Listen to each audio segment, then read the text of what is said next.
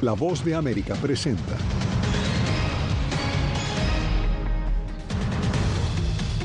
El presidente Vladimir Putin culpa a Ucrania de atacar con drones a dos edificios residenciales en Moscú, mientras continúa su implacable bombardeo contra Kiev. Las negociaciones para ampliar el límite de la deuda estadounidense enfrentan hoy su primera prueba en un comité de la Cámara de Representantes. Autoridades investigan la muerte de dos niños migrantes en albergues de Nueva York y presidentes suramericanos se reúnen hoy en Brasil en busca de integración.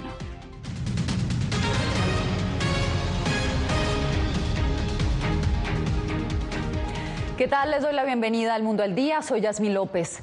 Un nuevo ataque con aviones no tripulados golpeó este martes a Moscú, esta vez en edificios residenciales. Vamos en directo a la Casa Blanca con Jacopo Luzzi. Jacopo, cuéntanos cómo reaccionó Estados Unidos a este que es el primer ataque en un área civil rusa desde que inició la invasión a Ucrania hace más de un año. Yasmín, los funcionarios estadounidenses todavía están aún recopilando información sobre estos ataques. Casablanca dijo esta tarde que ha dado todo el apoyo hasta ahora, el apoyo militar a Ucrania para recuperar sus territorios, pero dijo claramente otra vez que no respalda los ataques dentro de Rusia. Al mismo tiempo señaló que el martes marcó la decimoséptima vez este mes que Rusia atacó Kiev con frecuencia, devastando áreas llenas de civiles. Al menos ocho drones atacaron Moscú el martes, según las autoridades rusas. El primer ataque en áreas civiles de la capital desde el comienzo de la guerra, que muestra señales de estar llegando cada vez más al corazón de Rusia. No hubo víctimas, solo daños a dos edificios, y los rusos lograron neutralizar la mayoría de los drones. Sin embargo, el asalto planteó más preguntas sobre las defensas aéreas de Rusia, que culpa a Ucrania por el ataque. Pero este ataque no me molesta tanto como los intentos de provocar una respuesta de Rusia. Aparentemente está destinado a hacer. Nos provocan para reflejar acciones. Veremos qué hacer al respecto. El asalto se produjo después de una amplia serie de ataques rusos contra Kiev en las recientes semanas. El último este martes, que han puesto a la ciudad al límite y a prueba las defensas aéreas del país. Casi todos los días recibimos ataques de misiles, drones kamikaze. Nuestra ciudad natal, casi 800 edificios han sido destruidos desde que comenzó la guerra. El conflicto en Kiev mató a más de 160 personas, incluidos cinco niños. Es terror, es genocidio. Ucrania niega estar directamente involucrada en el episodio de Moscú, pero dijo que los residentes de la capital se merecieron los que le pasó. El ataque se produce semanas después de un par de explosiones sobre el Kremlin, un ataque audaz y simbólico dirigido a la sede del poder del presidente Vladimir Putin. Según analistas bélicos, Yasmín, este ataque es casi seguro que fue el preludio de una gran escalada en las hostilidades, mientras aún se espera la anunciada contraofensiva de Ucrania. Kiev se ha adentrado cada vez más en territorio controlado por Rusia, mientras que Moscú ha estado ajustando sus tácticas en un esfuerzo por infligir un daño significativo a los ucranianos. Te agradezco, Jacopo, por el reporte. Viene una gran prueba, enfrenta hoy el acuerdo que logró el gobierno Biden y líderes republicanos para ampliar el techo de la deuda. Ahora el reto es convencer al Pleno del Congreso de que aprueben este proyecto antes de que Estados Unidos incumpla con sus obligaciones. En la Casa Blanca está mi compañero Jorge Agobián. Jorge, explícanos en qué fase del proceso nos encontramos en este momento. Yasmín, la Comisión de Reglas de la Cámara de Representantes ahora debe darle el visto bueno a este proyecto de ley para que se pueda someter a votación en el Pleno de la Cámara este miércoles. Este es un proceso normalmente sencillo, pero en esta oportunidad líderes republicanos, miembros de esa Comisión de Reglas, pues han dicho que bloquearán esta propuesta porque están en contra. Todo eso a pesar de que el líder de la mayoría republicana en la Cámara de Representantes y quien además fingió como, fungió como el principal asesor y negociador durante estos meses con la Casa Blanca, Kay McCarthy, asegurara que tiene los votos necesarios para llevar esto al Pleno. Pero aquí un panorama de lo que está ocurriendo. No todos están totalmente satisfechos con el acuerdo. Y otros, como el representante republicano Chip Roy, están rotundamente insatisfechos. Not one Republican should vote for this deal. Al punto que invita a sus colegas a votar en contra, debido a que los negociadores de su partido no lograron los grandes recortes que proponían al presupuesto anual del presidente Biden. Siendo realmente generoso, una congelación de gastos por un par de años. Eso es todo. Eso es lo que obtuvimos. El acuerdo mantiene el gasto federal actual durante el próximo año fiscal que comienza en octubre y lo aumenta un 1% hasta 2025. Entre los demócratas del ala liberal hay también descontento, porque el acuerdo impone nuevos requisitos de trabajo para los estadounidenses inscritos en un plan de ayuda alimentaria. Una de las concesiones hechas por la Casa Blanca. El pacto incluye elevar el techo de la deuda hasta 2025. La votación en las dos cámaras del Congreso debe ocurrir antes del 5 de junio para evitar las consecuencias catastróficas de un eventual impago de la deuda nacional. Ese es el argumento más sólido que los dos partidos buscan afianzar en este momento y es una dinámica de presión que ha sido efectiva en el pasado, comenta el economista Isaac Cohen. Como que es necesario llevar las cosas a un extremo, al borde del precipicio, para que eh, eh, las partes se pongan de acuerdo. Pues si pasa esta prueba de este martes en la Comisión de Reglas, pues pasará a la Cámara de Representantes, al Pleno, donde se necesitarán quizás votos de los demócratas para poder pasar esto con la mayoría necesaria. Luego pasará a la otra Cámara del Congreso, al Senado, donde también se necesitan 60 de los 100 escaños. Luego de que todo eso ocurra y que si tiene éxito, pues llegaría al escritorio del presidente Joe Biden, quien, según la Casa Blanca, ha dicho este martes, está listo para firmarlo y promulgarlo inmediatamente. Manténnos informados, Jorge, gracias. Y nos vamos a Florida porque momentos de pánico vivieron los bañistas en una playa de Hollywood cuando, como ustedes lo están viendo en pantalla, un hombre abrió fuego este lunes en la tarde. Las cámaras de seguridad del Departamento de Policía de esa ciudad es lo que ustedes están viendo en pantalla y fueron captadas en este video. Dos sospechosos fueron arrestados, tres niños se encuentran entre los nueve heridos que dejó el tiroteo. Seis más continúan hospitalizados, como nos informa José Pernalete. De acuerdo con el Departamento de Policía de la ciudad de Hollywood, localidad ubicada al norte de Miami, donde se produjo este tiroteo, mantienen a una persona bajo calidad de custodia como una de las posibles responsables de este hecho. Los investigadores realizan entrevistas en cada uno de los lugares cercanos a este sitio de esparcimiento público. La expectativa predomina en el Boulevard de Hollywood Beach al norte de Miami. Justo en los alrededores de este escenario se libró un supuesto enfrentamiento armado entre dos grupos que se encontraban cerca de la playa. Las cámaras de seguridad registraron la zozobra de los presentes. Este tiroteo interrumpió la calma que caracteriza a esta caminería, visitada no solo por personas de Florida, sino del resto del país. Nunca había pasado algo así antes. Nadie tiene idea de lo desafortunado que son este tipo de cosas. Los investigadores realizan entrevistas a quienes presenciaron el tiroteo en la tarde de este lunes. Colectan evidencia para precisar la autoría de este hecho que dejó rastros de la desesperación de los heridos, muchos de ellos atendidos por los oficiales en el momento del ataque y por buenos samaritanos. Gente corriendo, gritando y tratando de esconderse de los disparos. Sin duda un día muy triste, pero hoy es un día hermoso y espero que eso que pasó no manche la imagen de las playas de Hollywood, porque es hermoso aquí. Las autoridades sostienen que se trata de un hecho aislado y que tienen a una persona en custodia. Los interrogatorios persisten. El Departamento de Policía de la ciudad solicita a cualquier testigo, cualquier información que pueda identificar al resto de los responsables. Reiteran que este hecho no guarda relación con algún acto de odio, sino con delincuencia común. Soy José Pernalete de La Voz de América desde Hollywood Beach, Florida.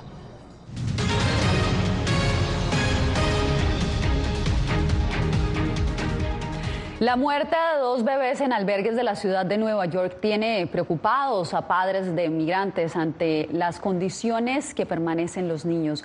Ángela González está en Nueva York con los pormenores. Ángela, ¿qué han dicho las autoridades?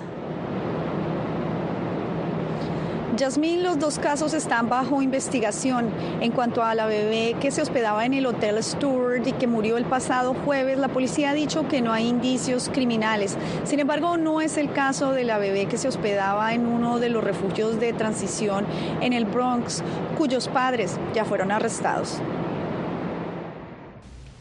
La muerte de dos menores en albergues de la ciudad tiene preocupados a padres migrantes que se hospedan en los hoteles convertidos en refugios, ya que dicen las condiciones se han vuelto precarias para los niños. El otro día una niña se la han sacado mal de acá, los, ambulancias se lo llevaron porque se intoxicó con la comida. Bueno, no sé, la comida creo que es guardada o no sé qué tendrá, pero se intoxicó la chica con la comida, no sé qué pasó. Pero estaba mal, hay, hay personas acá, mamá, acá viven bastante gente, mamás que se quejan por Mayormente todo es por la comida. Una bebé de cuatro meses que se hospedaba con su familia en el Hotel Stewart en Manhattan fue llevada al hospital el jueves pasado donde fue declarada muerta. Aunque la policía dijo que no hay indicios criminales, hay una investigación en curso. La familia no ha sido identificada, pero se sabe que habían llegado hace seis meses a la ciudad. Padres migrantes piden ser trasladados de los albergues y denuncian que se les ha negado la posibilidad de obtener una vivienda permanente. Llegaron papeles para, para, con los apartamentos y ellos nunca dijeron que, era para los apartamentos y se perdió esa, esa cita y no era para todo para que lo dejaran aquí. El cuerpo de otra bebé de tres meses que se hospedaba en un hotel refugio en el Bronx fue hallada en un terreno baldío y sus padres fueron arrestados bajo cargos de homicidio involuntario y ocultamiento de un cadáver.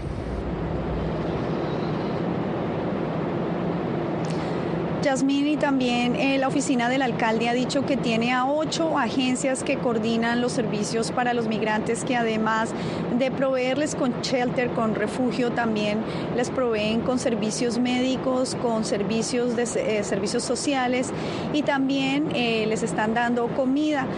sin embargo, este caso y el de la niña en el Bronx, el caso, los dos casos están siendo investigados no solamente por la policía, sino también por la administración de Servicios Infantiles. Una preocupante situación, Ángela, gracias. Tras años de espera, México abrió un Banco Nacional de Datos Forenses en respuesta al llamado de familiares de unas 110 mil personas desaparecidas. La herramienta, que debió empezar a operar hace cuatro años, también podría ser clave para identificar 52 mil restos humanos en poder de las autoridades. Javier Egar nos amplía desde Ciudad de México. Unos unos amenta. Queremos ya de bastante tiempo. Ceci Flores y miles más llevan años buscando a sus hijos.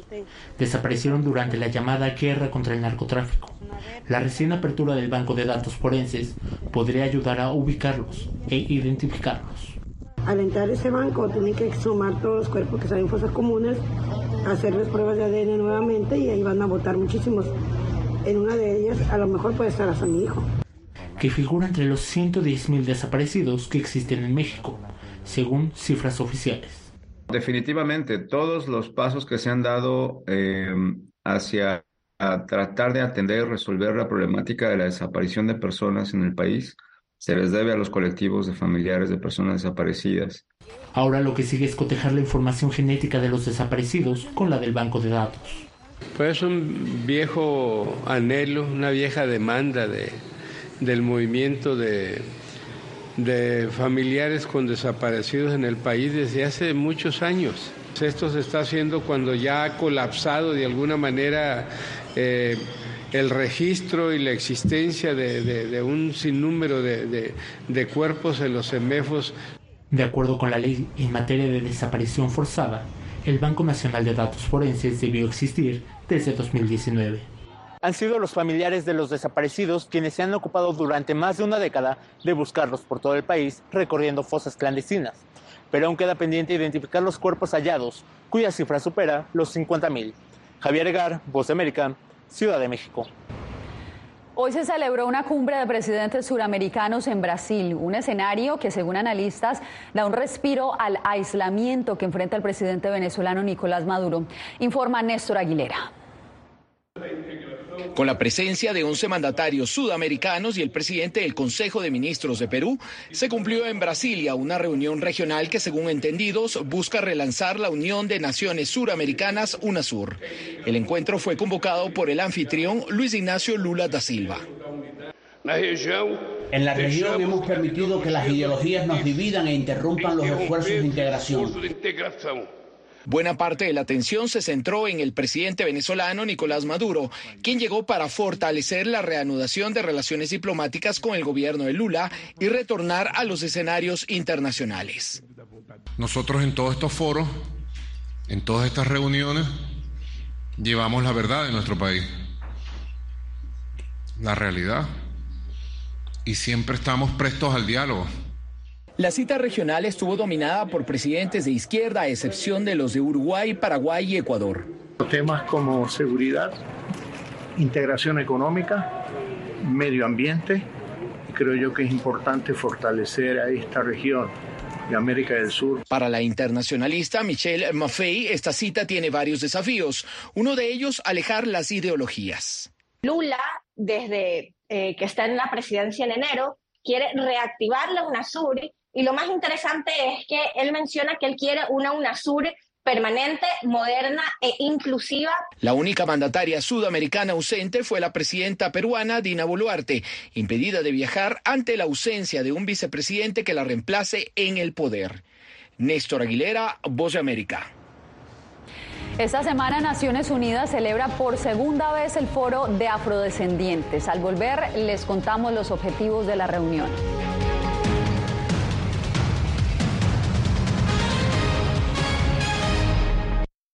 Fui detenido con acusaciones de traición a la patria y luego fui sentenciado y condenado a 13 años de prisión. Es una sensación totalmente inhumana, es una sensación como de estar muerto en vida realmente. ¿Qué sientes cuando tocas? Cuéntame. Pues me siento eh, contento, siento que puedo expresar mis emociones.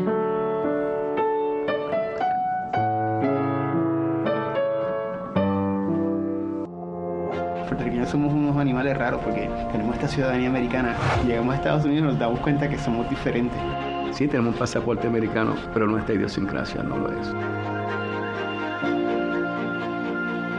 Si queremos hacer un mejor Puerto Rico, que es lo que buscamos nosotros, tenemos que ganarnos el respeto y la confianza de todos los sectores del país.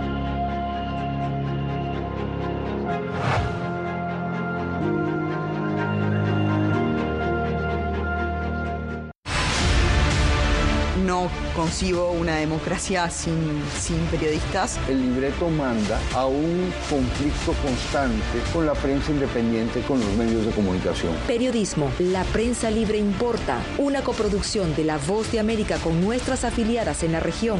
Se ejerció esta profesión con mucho eh, miedo. ¿Cuántos periodistas van muertos ya por decir la verdad? Disponible en vozdeamerica.com.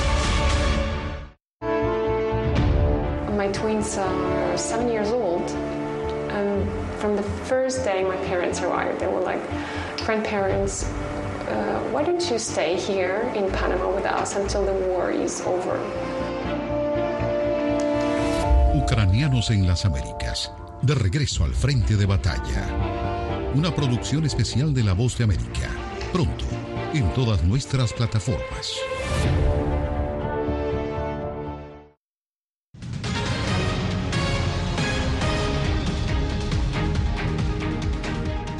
La Organización de Naciones Unidas recibe esta semana en Nueva York a más de 1.500 asistentes al segundo foro permanente de afrodescendientes. Diva Lizette Cash nos habla de los objetivos de la reunión y las perspectivas para América Latina con la meta de una declaración sobre la promoción, protección y pleno respeto de los derechos humanos de los afrodescendientes, se instaló el segundo foro permanente de Naciones Unidas en Nueva York, una reunión global para estudiar las mejores prácticas, retos y oportunidades relacionadas con la diáspora afro en el mundo. Estamos listos y listas para hacer propuestas para poner nuestra perspectiva comunitaria, para traer soluciones desde nuestros saberes y, conocimientos Queremos ser protagonistas, no solo víctimas. En Washington, el activista Humberto Garcés, quien lleva 22 años en la capital, asegura que gracias al cabildeo por parte de la sociedad civil en el Congreso, los legisladores estadounidenses han entendido la amplia presencia de afrodescendientes en América Latina. Digamos ese colectivo imaginario de que los latinos, los latinoamericanos eran todos fenotípicamente parecidos al centroamericano, al mexicano, digamos, o, a estos hermanos o hermanas de otras naciones de Centroamérica y que no había una amplia comunidad afro. Uno de los interlocutores es el representante demócrata Gregory Mix, miembro del Comité de Relaciones Exteriores del Congreso de Estados Unidos, quien asegura haber trabajado con varios presidentes para apoyar el impulso de la comunidad afro en América Latina. He abogado por resultados específicos como el financiamiento de USAID para el paquete de pueblos indígenas y afrocolombianos por un total de casi 92 millones de dólares del 2011 al 2021 y el programa siguiente Actividad de Empoderamiento de los Pueblos Indígenas y Afrocolombianos. Según datos del Banco Mundial del 2018, el 24% de la población en América Latina y el Caribe es de raza negra, es decir, unas 150 millones de personas. Diva Lizette Cash, Voz de América. Al regresar, detalles sobre la condena al expresidente salvadoreño Mauricio Funes.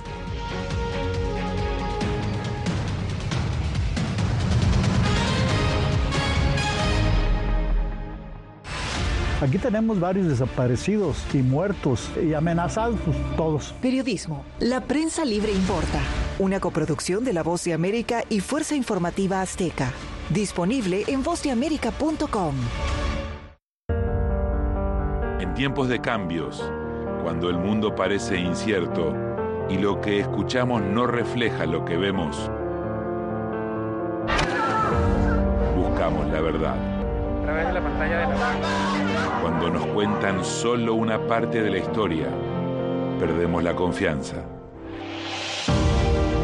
En momentos de crisis, nuestros sueños, esperanzas y deseos de un mejor mañana dependen de una prensa libre. En La Voz de América te traemos las historias que la gente se arriesga a ver. Conectamos el mundo y lo unimos con la verdad.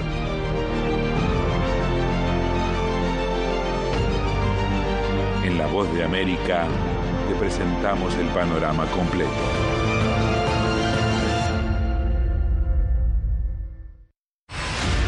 Poder eh, recuperar la libertad de prensa. Periodismo, la prensa libre importa. Una producción especial de La Voz de América. Se ejerció esta profesión con mucho miedo. Disponible en vozdeamerica.com. Algo he aprendido estos últimos años y es el darme cuenta de que nosotros podemos planear todo, pero que la vida tiene cosas para vos que no te imaginas. Me duele porque estoy aquí por ese país que hoy me quitaron. Yo siempre he dicho que la libertad está en la mente y el hecho de que tu cuerpo esté en un lugar no significa que no sos libre. Siempre me sentí libre, incluso estando presa me sentí más libre porque pude darme cuenta que si estaba ahí es porque realmente he elegido qué hacer con mi vida.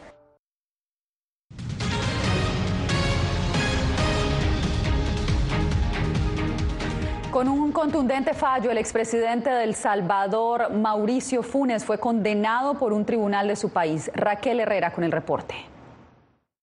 La condena a 14 años de cárcel contra el expresidente Mauricio Funes es un antes y un después para la justicia y para quienes han negociado con las pandillas en El Salvador, dice este abogado. Se planteó como que era un acuerdo de las pandillas, entre ellos de no matarse, pero que el gobierno solo jugaba un rol de apoyo nada más, cuando se pudo verificar que fue muchísimo más. Fueron instigadores, no es lo mismo que una persona hable con ellos o una iglesia o un pastor a que sea un funcionario de Estado que ponga en juego la soberanía la Fiscalía acusó a Funes de otorgar beneficios a las pandillas, como el traslado de cabecillas de cárceles de mayor seguridad a prisiones de menor seguridad, a cambio de reducir los homicidios entre los años 2012 y 2013. En resumen, constituye pues la participación de ellos, el conocimiento de ellos en el tema de la tregua. Junto al expresidente también fue sentenciado el ex general David Munguía Payés, quien fungió como ministro de Seguridad de Funes. Munguía dijo que apelará su sentencia a 18 años de cárcel. Nosotros, por hacer un bien, una política pública, hoy nos están eh, pasando una factura de carácter político y eso hay que dejarlo claro, ¿verdad? Nosotros somos eh, perseguidos políticos. Funes, quien en 2019 se nacionalizó nicaragüense y allí vive, aseguró que la Fiscalía no presentó pruebas de que los beneficios otorgados a las pandillas hayan sido autorizados por la presidencia y acusó al tribunal que lo condenó de obedecer a la derecha. Yo no creo que sean eh, perseguidos políticos. Me parece que siempre hubo un delito implícito en esto. Creo que el mensaje es para los funcionarios actuales, los funcionarios que han estado después del gobierno del señor Funes. Puede ser que ahora no los juzguen, pero en el tiempo todo eso termina siendo juzgado. Además de la tregua entre pandillas, sobre Funes pesan otros cargos vinculados a corrupción. Dos de ellos ya están en etapa de juicio. Este es el segundo expresidente de El Salvador condenado en los últimos cinco años. Raquel Herrera, Voz de América, San Salvador. Nicaragua celebra cada 30 de mayo el Día de la Madre, pero hoy defensores de derechos humanos y gremios sociales conmemoran a las víctimas de la violencia estatal. Donaldo Hernández nos tiene la historia. Este martes es feriado nacional en Nicaragua. Las familias se reúnen para celebrar el Día de la Madre. No obstante, para 19 familias es un día de duelo, porque en abril de 2018 perdieron a un ser querido durante una manifestación. Las madres de abril seguimos demandando justicia sin impunidad. Nosotras como madres, aunque querramos ir a nuestro país, no podemos ir. No podemos ir porque estamos obligadas eh, a estar aquí, este, a estar aquí, este, como refugiadas, este, porque no, no podemos, este, visitar nuestra Nicaragua. A cinco años de ese hecho, el gobierno de Nicaragua sigue sin reconocer la responsabilidad, a pesar que la Comisión Interamericana de Derechos Humanos en sus informes identifican como los autores a oficiales de policía y civiles afines al gobierno. La primera dama, Rosario Murillo, en cambio felicitó a las madres en su día. Gran cariño y respeto por nuestro presidente para las madres nicaragüenses. El expresidente de Costa Rica, Luis Guillermo Solís, quien acompañó a las madres de las víctimas, envió un mensaje de esperanza. En Nicaragua lo que ha habido son crímenes de lesa humanidad. Hay que llevar a los responsables a la justicia internacional. Organismos de derechos humanos califican lo ocurrido el 30 de mayo de 2018 como una masacre que marcará la historia moderna de Nicaragua. Donaldo Hernández, Voz de América. Hacemos una breve pausa y regresamos en instantes. No se mueva. Fui detenido con acusaciones de traición a la patria y luego fui sentenciado y condenado a 13 años de prisión. Es una sensación totalmente inhumana, es una sensación como de estar muerto en vida realmente. ¿Qué sientes cuando tocas? Cuéntame. Pues me siento eh, contento, siento que puedo expresar mis emociones.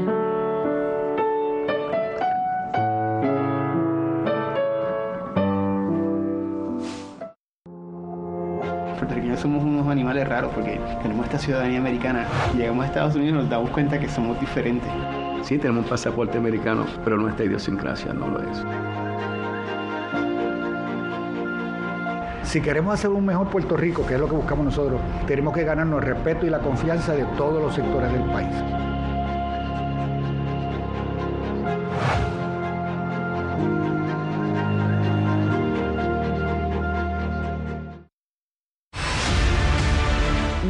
Concibo una democracia sin, sin periodistas. El libreto manda a un conflicto constante con la prensa independiente, con los medios de comunicación. Periodismo, la prensa libre importa, una coproducción de La Voz de América con nuestra región. Se ejerció esta profesión con mucho eh, miedo. ¿Cuántos periodistas van muertos ya? Por decir la verdad. Disponible en vozdeamerica.com.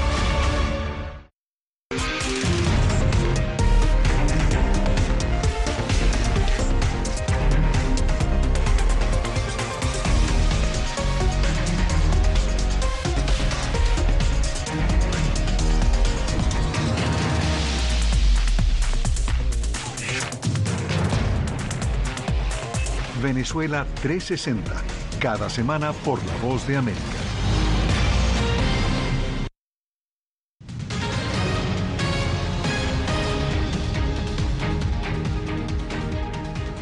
En Chile se logró armar la bicicleta humana más grande del mundo. El Parque Central de O'Higgins en Santiago fue el escenario donde 3.000 personas se reunieron para lograr la figura y romper el récord mundial Guinness que, que ostentaba Rusia con 2.620 participantes.